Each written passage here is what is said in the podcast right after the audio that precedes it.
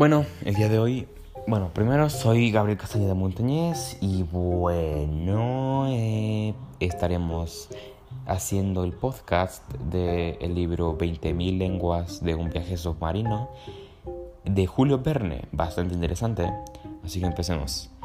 Eh, se trata sobre los miembros de una expedición del siglo, si no mal recuerdo, siglo XIX. Están buscando un terrible monstruo marino eh, y acaban siendo salvados por el capitán de un lujoso submarino, ya que ¿cómo entran al... ¿Cómo terminan siendo salvados? Pues eh, están náufragos en una isla que termina siendo el submarino eh, a flote.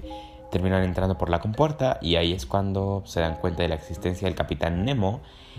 Y pues en ese lugar, como les muestra toda la nave el capitán Nemo, y ese capitán tiene un oscuro muy pasado y tiene muchas aptitudes, bastantes, como la artística o la científica. Y ya que eh, el, biólogo y su compañero y el arponero canadiense Nith eh, se dan cuenta de la existencia del capitán Nemo, el capitán Nemo los tiene prisioneros y no, pueden, no van a volver a salir a, al, mundo terrestre. Entonces los tiene encerrados en su submarino. Y bueno, pues así andan. Terminan siendo salvados, entre comillas, por el, el capitán Nemo. Pero de todos modos terminan siendo, pues, prisioneros, entre comillas.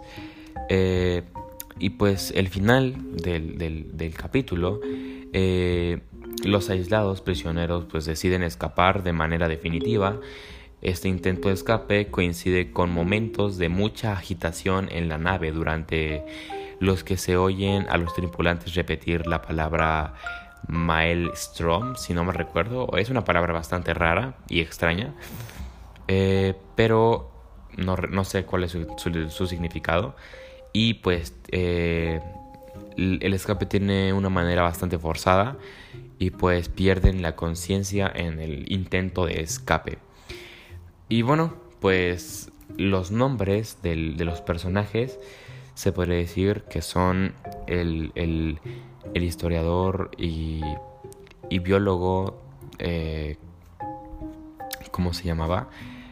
Eh, Pierre Aronx, si no mal recuerdo, y su compañero Conciel, y pues el otro que es el que los ayudó también, se llama Land, no, perdón, Nith Land que es un arponero canadiense, y pues el capitán Nemo, que pues si nos damos cuenta su vida fue bastante obscura, su pasado.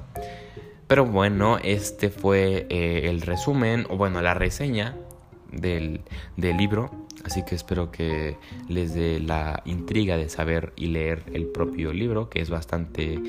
Es corto, pero para mí es largo, porque yo no acostumbro a leer, aunque debería.